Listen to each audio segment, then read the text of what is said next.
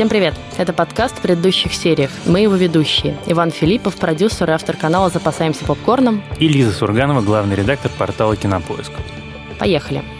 Сегодня мы хотим обсудить сериал «Годы». По-английски он называется «Years and Years», и он вышел летом этого года на BBC, потом на HBO и в России на медиатеке, и на Кинопоиске мы как партнеры медиатеки его тоже показывали. И это сериал, который, как мне кажется, прошел достаточно незамеченно. А очень зря очень зря. Но я тут сразу хочу сказать, не стесняйтесь писать нам в комментариях, э, советовать сериалы, потому что этот сериал я обнаружила и решила посмотреть ровно благодаря каким-то рекомендациям в комментариях к нашим подкастам. Э, обнаружила его, поняла, что это офигенно, и немедленно посоветовала Ване, и вот сегодня мы про него и поговорим. Да, я вчера ночью его досмотрел, и, слушай, как смешно, что я досматривал сериал, а на следующее утро премьер-министром Великобритании стал Борис Джонсон. Это вот прямо, это настолько страшно перекликается да, с этим сериалом, да. что становится просто вот решительно не по себе. Теперь ждем второй срок Трампа. А, Надеюсь, что ну, нет. слушай, нет, ну он выиграет эти выборы, это, мне кажется, без вариантов. Так вот, давайте мы расскажем вам про сериал «Годы». Мне, честно признаться, не нравится русская локализация. «Yes and Yes» гораздо точнее и интересней. Ну да, скорее а, «Шли годы» да, что, что шли годы или спустя годы. У сериала «Годы» совершенно э, прекрасное начало. Оно, на самом деле, очень как бы качественно вводит себя в эту историю. Один из героев держит на руках новорожденного младенца, смотрит на него и говорит, «Бедный ребенок, в какой же чудовищный мир ты родился?»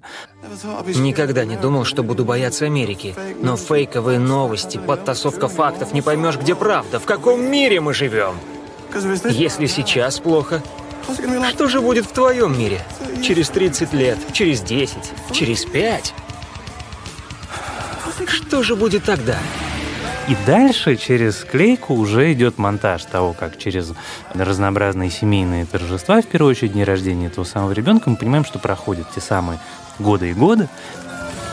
Мир ожидает второй президентский срок Дональда Трампа. Какого получили, такого заслужили. Это шесть серий, которые посвящены 15 следующим годам. Вот мы стартуем в 2019 году и следующие 15 лет. Что там происходит? Украинская армия взяла под контроль правительство. Призвали советскую армию в Киев для поддержания стабильности. Второй срок Трампа. Э, умирает Меркель. Потихонечку, значит, страдает... Умирает Елизавета II. Умирает Елизавета II, закрывают BBC, Россия оккупирует Украину, конфликт между США и Китаем переходит из пассивной фазы э, торговой войны в активную фазу.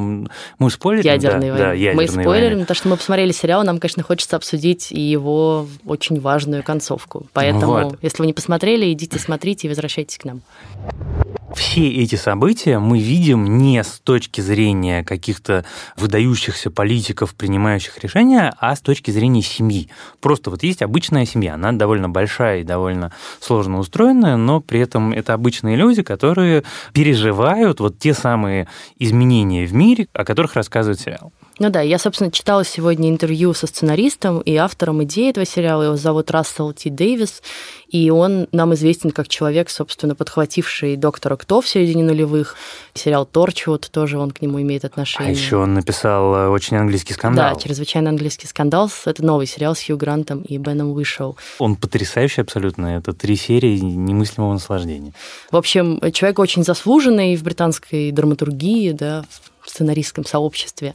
Но, тем не менее, вот мы, наверное, его имя так до этого и не знали особенно. Так вот, и он как раз рассказывал, что он вообще 20 лет уже собирался этот сериал написать и сделать, и он думал про то, можно вот там, не знаю, в Белом доме, да, как бы главное разворачиваться события, или, не знаю, на Даунинг-стрит, где живет премьер-министр.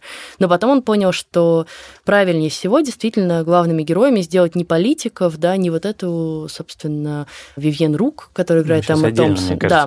а именно обычную семью, чтобы каждый зритель мог почувствовать, как, бы, как с ним может обойтись вот это будущее ближайшее. А на самом деле интересно же то, что сериал просто делает чуть дальше шаг от сегодняшних событий ну, как бы такой маленький шаг профантазировать, а что вот еще может быть. На самом деле мы все достаточно близки к тому, что там описывается, и с точки зрения конфронтации США с Китаем, и с точки зрения там, политического срока нового Трампа, да, и вообще того, к чему идет Европа, да, все вот эти законы против мигрантов, когда Европа наконец устанет от потока мигрантов бесконечного и начнет их всех изгонять. И, и с точки зрения того, что в России теперь пожизненный президент, Как там в проброс говорится. Да, и вообще рост э, правых настроений по всему миру, да, то, что мы на самом деле тоже уже сейчас наблюдаем. Он не сильно фантастический, в этом Да. же как бы особенный его кайф. Это не рассказ служанки, это не история про какой-то совсем-совсем сложно придуманный новый мир. Это все, что мы знаем. А вы работаете в жилкомитете? Да, занимаюсь распределением жилья. Знаю, тоска. В данный момент работаю с беженцами из Украины. 500 человек за последний месяц. Жилья не хватает, пришлось построить им целый городок. Это же в каком-то смысле история про глобальный мир, что какое по большому счету дело, условно говоря, жителям э, британской провинции на то, что большая Россия захватила маленькую Украину. Оказывается, очень даже прямое. Нам вот это не надо. Это же кошмар какой-то. Я голосовала против. Они не иммигранты, а беженцы, это другое. Вы же понимаете разницу? Одно дело – принимать голодающих детей, но не украинцев.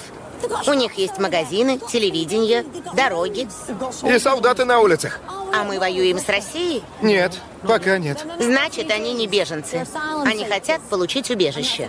А это совсем другие пироги с котятами. Там прекрасно это придумано, что захват происходит не военный, а в результате референдума. Ну, а мы знаем по следам Да. каких событий, Ну, да. Как бы догадаться несложно.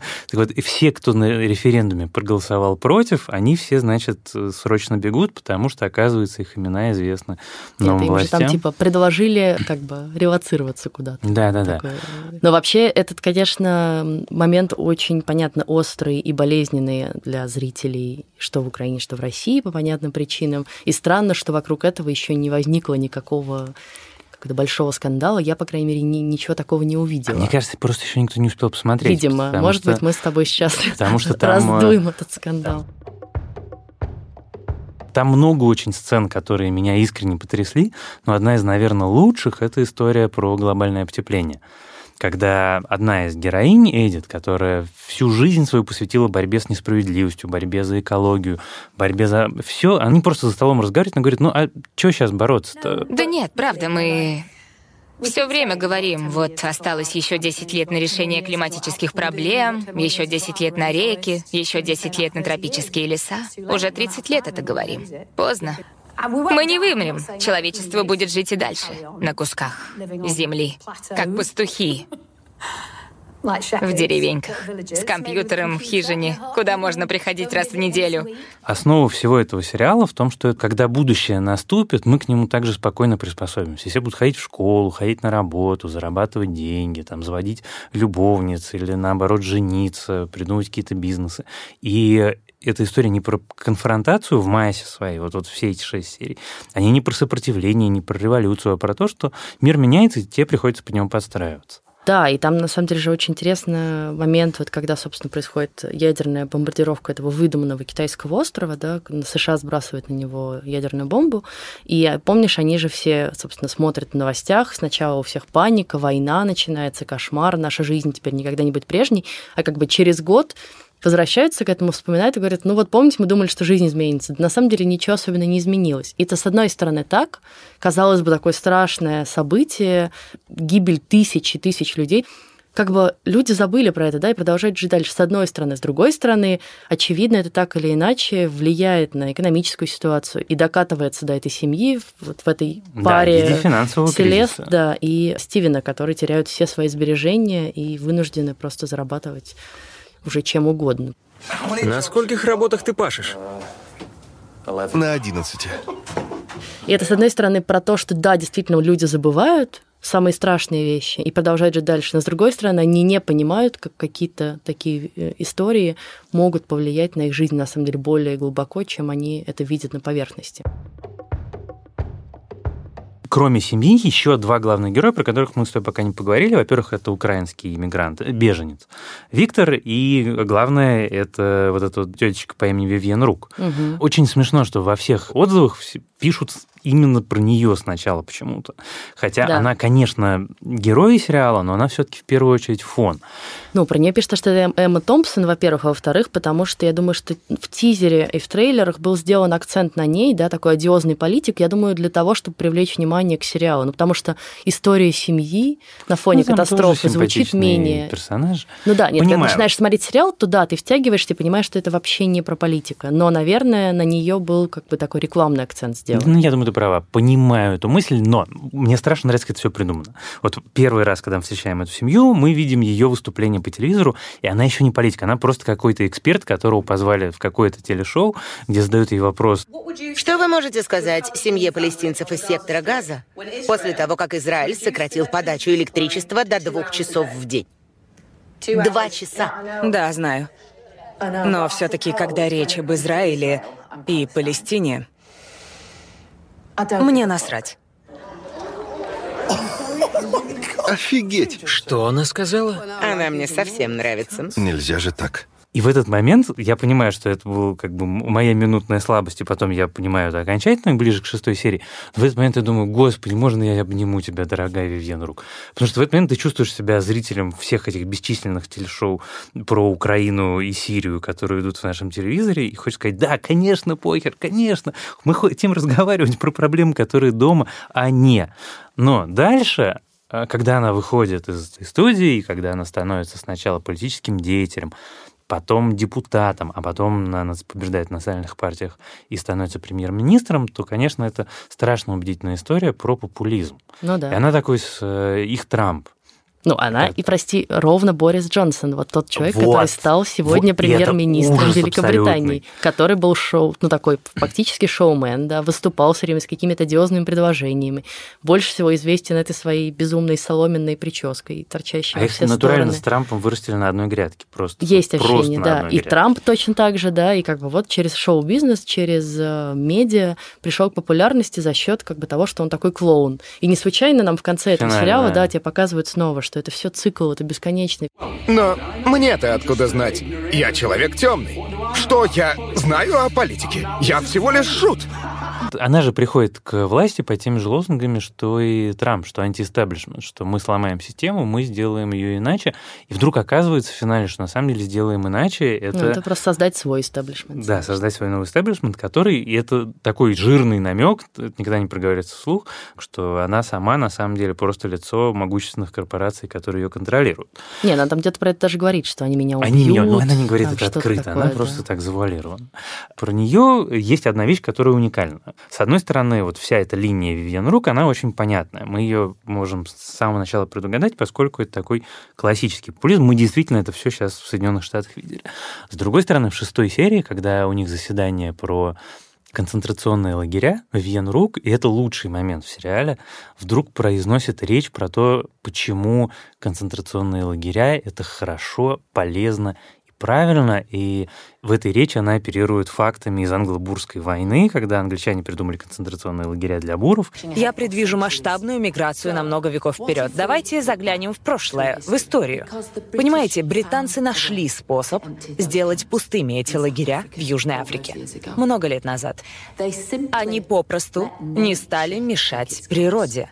Лагеря были переполнены, начались болезни, люди гибли в огромных количествах, и с одной стороны это трагедия, но с другой это было кстати. Потому что в дело вступил естественный отбор, и численность населения лагерей урегулировалась сама. А теперь скажем другое слово, ведь иные считают такую политику геноцидом, но вы об этом когда-нибудь слышали? О лагерях, о бурах, о результате? Слышали? Нет. А может, читали об этом? Или вам рассказывали? Нет. Мы об этом помним? Нет. Мы забыли, потому что это сработало. И этот момент, который восхитителен не только тем, что это потрясающая драматургия, там, выдающаяся сц- сценарная работа, но и то, что главная телекомпания в Великобритании делает вот такую штуку, за которую у нас вот с тобой на родине подняли бы на вилы натурально всех, включая осветителей, которые стояли на площадке в этот момент.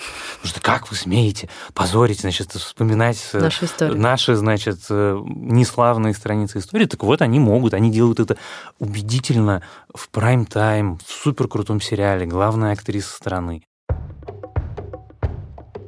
Вообще в этом сериале, он, с одной стороны, прям классный, классный, классный, но в нем есть некоторое количество сцен, которые просто такие страшные.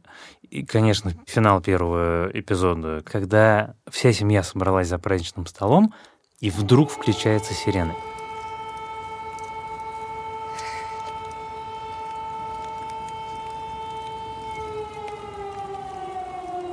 И эта сирена — это звук настолько из другого века, из другой жизни. И никто не может понять, что это такое. И это очень страшно. Сирена у вас или у нас? У нас. У нас тоже. И что это значит? Они выпустили ракету. Кто? Китай? Америка.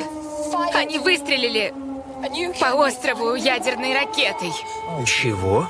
Господи. Это вот так Дональд Трамп решил закончить свой срок.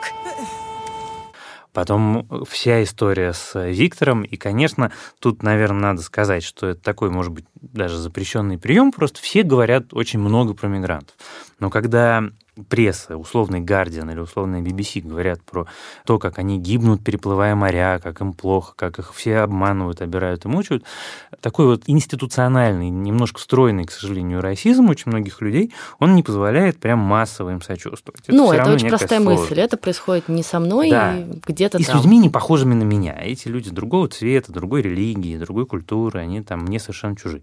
И вот автор сериала года берет и говорит, ну хорошо, ну вам сложно с людьми другого цвета кожи, вот вам, пожалуйста, абсолютно такой же, как вы.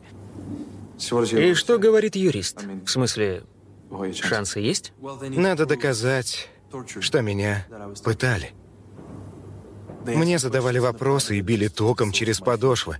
По-моему, это пытки. Конечно. Боже, какой кошмар, мне очень жаль. Здесь требую доказательств. Я могу это понять, но меня потому и били током, что следов не остается. О чем вас спрашивали? Что за вопросы? Про друзей. Их имена, адреса, в какие бары мы ходили. А разве это противозаконно? Абсолютно вестернизированный, гей, белый, красавец, который здесь честно работал, которого здесь любимый мужчина. Вот с ним происходят все эти чудовищные вещи. И потом вот две сцены, которые происходят после того, как они возвращаются. Вот он проделывает весь этот круг, его депортируют на Украину, он бежит во Францию, они бегут в Испанию, потом обратно во Францию, они переплывают пролив, и шторм, вот этот вот чувство абсолютного отчаяния, как это страшно выглядит, как они тонут. И потом в финале монолог его брата, ну не монолог даже, а такой небольшой разговор, что я никогда не понимал, как можно утонуть, спас жалейте. Держишься на воде, но глотаешь немножко воды. Часть попадает в легкие, а потом еще раз. И еще раз. Набегает волна, опять глотаешь воду. Это не быстро, совсем не быстро. Такая смерть, она немирная.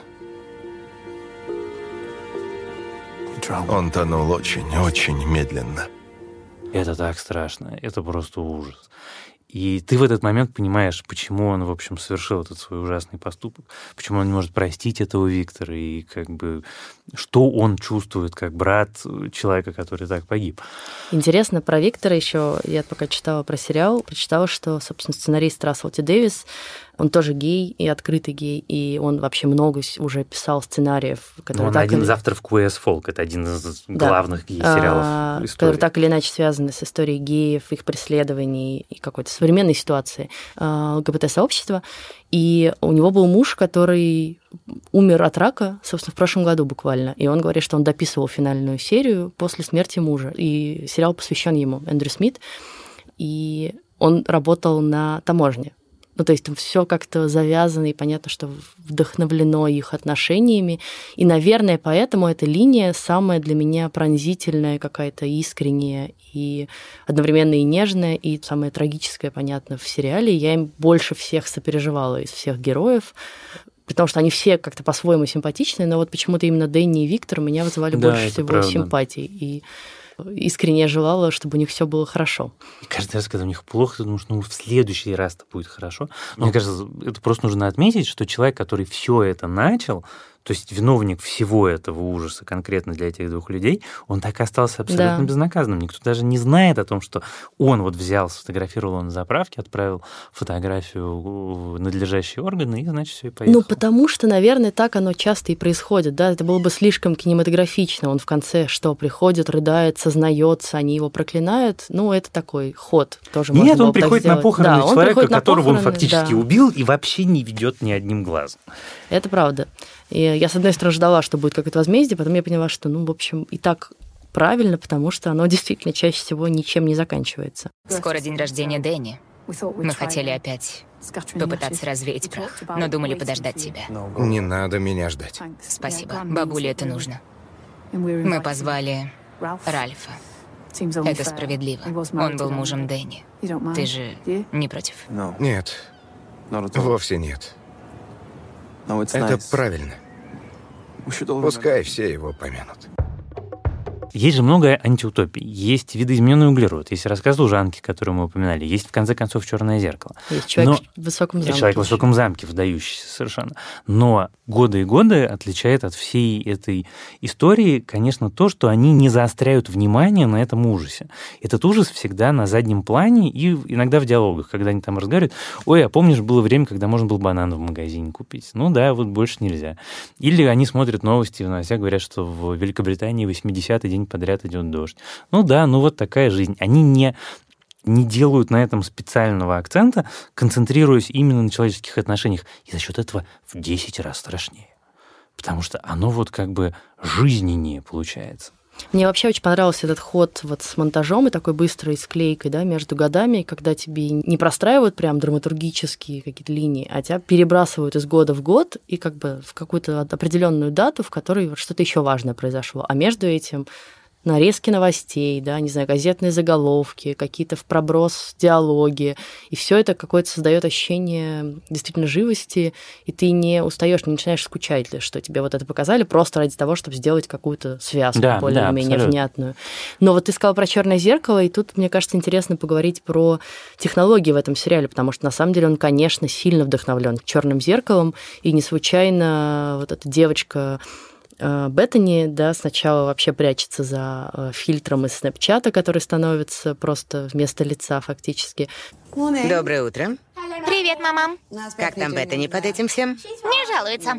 Повидаться бы. Передавай привет. Потом вот эта прекрасная история, когда она сообщает родителям, что она транс, они думают, что она трансгендер, а она уже, значит, трансхьюман, хочет быть транс-человек. И... То есть человек, который э, ну, оставил да. бренное тело и загрузил свое да. сознание и буквально душу растворился в, в облаке, да. по сути, в клауд она хочет отправиться. И вот этот, помнишь, самый страшный момент, когда они едут с подружкой делать операцию, вот они так давно мечтали, наконец-то есть деньги, и девочку фактически лишают ну, глаза, да, и вставляют какую-то липовую камеру русские, которые приплыли на корабле. То и дело приходят корабли, оборудованные под больницы. Управляют ими русские, словаки или румыны. Люди приходят за дешевыми операциями. В 90-е пластика лица, в 2000-е смена пола, а теперь у них новый интерес — транслюди. Но это же незаконно. А им-то что?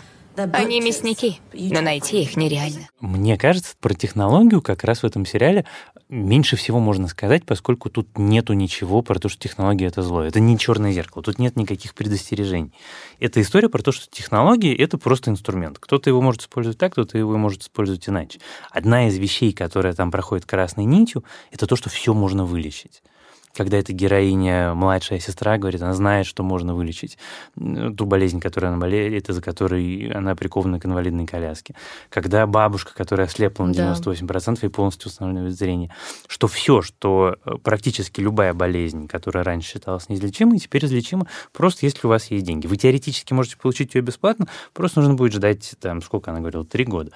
Но мы можем, значит, за 10 тысяч фунтов ускорить. Не, ну как, мне кажется, что там есть, тем не менее, вот про эту тягу к технологиям у молодого поколения, да, и, и непонимание того, что это с собой несет, какие риски, опасности, и вообще, как люди которые не хотят становиться транс-людьми, да, и как-то в цифровые копии себя превращаться, как они на это реагируют, как ее родители реагируют и не хотят этого. Все зло в этом сериале происходит не из-за технологий. Все зло происходит строго из-за людей. Это Мне правда. как раз это очень нравится, что мы привыкли к тому, что вот все в будущем произойдет, будут страшные технологии, будет искусственный разум, Skynet, значит, запустит программу уничтожения. А на самом деле это же просто люди. Вот будут те же самые люди, которые есть сейчас. Они просто будут обладать другим инструментарием, который позволит им сделать больше всего. Ну и там же есть про это гениальный совершенно как раз большой монолог бабушки, который говорит, что это вы и мы все виноваты в том, что произошло. Это мы допустили, чтобы вот так, такие люди, как Вивьен Рук, пришли к власти. Это мы допустили, что пришел к власти Трамп, который бросил ядерную бомбу на китайский остров и так далее, и так далее. Банки, правительство, рецессия, Америка, миссис Рук. Все, что случилось плохого, случилось из-за вас. Я поняла, что дело дрянь еще в начале, когда в супермаркетах женщину на кассе заменили на автоматическое устройство расчета. Женщины, которые платят гроши, больше нет. Мы от нее избавились, выперли. Молодцы. Так что да, это наша вина. Это мир, который мы построили. То есть, на самом деле, это действительно так, да, это ну, как бы мир, в котором мы уже сейчас потихоньку начинаем жить, и мы что-то из этого уже допускаем или там допустим в каком-то ближайшем будущем. И все шесть серий Самое очень страшное. точно это иллюстрируют. Я хотела поговорить про финал, потому что меня вот лично он как раз расстроил. Сейчас расскажу почему. Мне кажется, что весь сериал был действительно таким э, с нарастающим напряжением, очень мрачным и очень страшным в том, что вот как бы обычная семья, да, и просто вокруг них происходят какие-то бесконечные события, политические, финансовые, экологические, которые начинают влиять на их жизнь. Но они в этом сами пока особенно не принимают участие. Но в финале получается так, что они вот берут фактически все это в свои руки, и одна семья во многом решает исход того, чем заканчивается вся эта история в Англии, по меньшей Ну, мне кажется, что это, да, не сериальная драматургия. Ну вот для меня это было финал. слишком Это правда. эффектно, слишком натянуто в итоге. Если бы они остались просто семьей, которая так или иначе как-то либо смирилась, либо разрушилась из-за этого всего, это было бы гораздо более реалистично. Я думаю, если бы это был не BBC, а кто-нибудь, условно говоря, менее, как сказать, конвенциональный, то они бы, может быть, такое и сделали. Ну вот «Черное зеркало» же британское ровно этим всем и нравилось. Там не было никакой надежды и никакого исхода из того, что Они тебе да, ну, предлагают. Видишь, они а придумали, здесь, что да, они- надежда, все хорошо. ну, это не столько надежда, это не надежда. Все равно все очень плохо, но просто у конкретной этой семьи появляется некая возможность жить дальше. Не более того. Они же там потом, когда Эдит в финале это все проговаривает словами, она говорит, что это не мы уничтожили лагеря. Мы сыграли свою роль, но и только. В тот же день был бунт в шотландском лагере. 50 человек бежало из Эрствейла-3. Их рассказы опубликовали в Германии. Все уже рушилось. Мы просто подтолкнули. Мой папа помог. Он тоже участвовал в свержении миссис Рук. Он сделал целый файл с лагерями, заключенными. Это важнейшая улика, и ему смягчили приговор. Да, на таких информаторов было 500 человек, а не только он. А мне моя версия нравится. Я ей говорю, наша семья самая обыкновенная. Мы просто это пережили, как и многие, как все. Но получается так, что каждый из них так или иначе поучаствовал Ну да, в, потому что э, иначе этих какой событиях. смысл нам было рассказывать именно про эту семью? Все-таки тоже... Ну как, если ты берешь обычную семью, оставь ее такая- обычной семьей, мне Понимаю, я, кажется. не, слушай, я понимаю твою претензию, и на самом деле отчасти ее разделяю, просто меня, пожалуй, это так сильно не расстраивает. Мне тоже кажется, что этот финал слабее, чем мог бы быть, но меня э, просто не так понравился этот сериал, что я, ну ладно, ну решили вы закончить Да нет, таким это хэппи-эндом, правда. ну, не испортил впечатление от всего, но все-таки я не настаиваю. расстроил. Но интересный, кстати, вопрос, который остался подвешенным, да, что в итоге произошло с э, Эдит. То есть э, мы видим, как она как бы проходит вот этот эксперимент, э, и ее сознание станет сейчас цифровым, но дальше останется ли она жива вот в таком формате и в таком виде, мы так и не узнаем, да, собственно, на этом и заканчивается сериал. Вот ты что думаешь? Я, честно признаться, я про это даже не думал, потому что у меня было такое ощущение, что все, ну вот, что с ней действительно делают то, что хотела сделать Беттани, это да. Беттани, и она становится первым транс-человеком. Я не знаю, мне как-то, честно признаться, просто не волновал этот вопрос. Мне было скорее интересно, вот они все живут в этом мире, а что дальше в этом мире будет происходить? А какие следующие 15 лет будут? Но я думаю, что я не знаю, мне кажется, что они не собираются делать второй Нет, сезон. они точно не собираются. Они, собственно, ну вот, как бы, опять же, Рассел Ти Дэвис сказал, что у него в голове это абсолютно цельная законченная история. Он не хочет как раз рассказывать, что стало с Эдит. Он не хочет смотреть, что стало в следующие 15 лет. Отчасти потому, что э, это сильно, например, делает сериал дороже, потому что 15 лет после 19 года еще не так сильно поменялись, еще все более-менее там на тех же машинах ездят, да, ну, какие-то вещи новые там появляются, но в целом все очень похоже на сегодняшний день, и можно сильно не заморачиваться. А вот там через 30 лет уже, конечно, мир будет совсем другой, и там надо будет уже все делать более хай-тек. Я уверен, что ты права, но мне кажется, что там есть еще один очень важный момент. То, что будет следующие 15 лет, можно немножко предположить. То есть все, что есть в этом сериале, это, это продолжение да. ну, как мы и сказали, тенденций. Да. То, что а то, что будет через наблюдаем. 30 лет, а вот хрен его знает. Это правда. точно. Это уже, уже будет такой чистый sci-fi, который будет очень относительно относиться, простите за тавтологию, к тому, что вокруг сейчас происходит. Ну что ж, я думаю, что мы на этом завершим обсуждение этого прекрасного сериала. Очень хочется, чтобы посмотрел как можно больше людей. Если вы посмотрели, вам понравилось, расскажите друзьям. Нам, правда, кажется, что он этого заслуживает и надо, чтобы посмотрело его больше людей. Абсолютно. А в следующий раз мы собираемся обсудить сериал The Boys, или по-русски называется «Пацаны». Этот сериал вышел на Amazon в конце июля. Если вы еще не успели его посмотреть, скорее бегите. Там всего шесть серий, он, в общем, небольшой. Этот сериал по-своему трактует тему супергероев. Там супергерои легализованные, да, все про них знают, они существуют в нашем мире, и они превратились в такую, по сути, бизнес-корпорацию, в шоу-бизнес. Но есть люди, которым это не очень нравится, и есть люди, которые подозревают, что за этим всем супергеройством могут скрываться кое-какие темные стороны. Вот такой вот интересный у него сюжет. С вами был подкаст в предыдущих сериях, и мы его ведущие Иван Филиппов и Лиза Сурганова. Пожалуйста, подписывайтесь на наш подкаст в iTunes, в Яндекс Музыке, слушайте нас в Google Подкаст, ВКонтакте, даже можно в телеграм-канале Кинопоиска. Пишите нам отзывы, ставьте оценки, оставляйте нам смело рекомендации. Мы иногда по ним смотрим новые сериалы, открываем для себя что-то крутое, как вот сегодняшний сериал «Годы». А еще у нас есть почта подкаст собакакинопоиск.ру. Пишите на нее тоже, если вам вдруг хочется много чего нам сказать. Всем спасибо. Пока. Пока.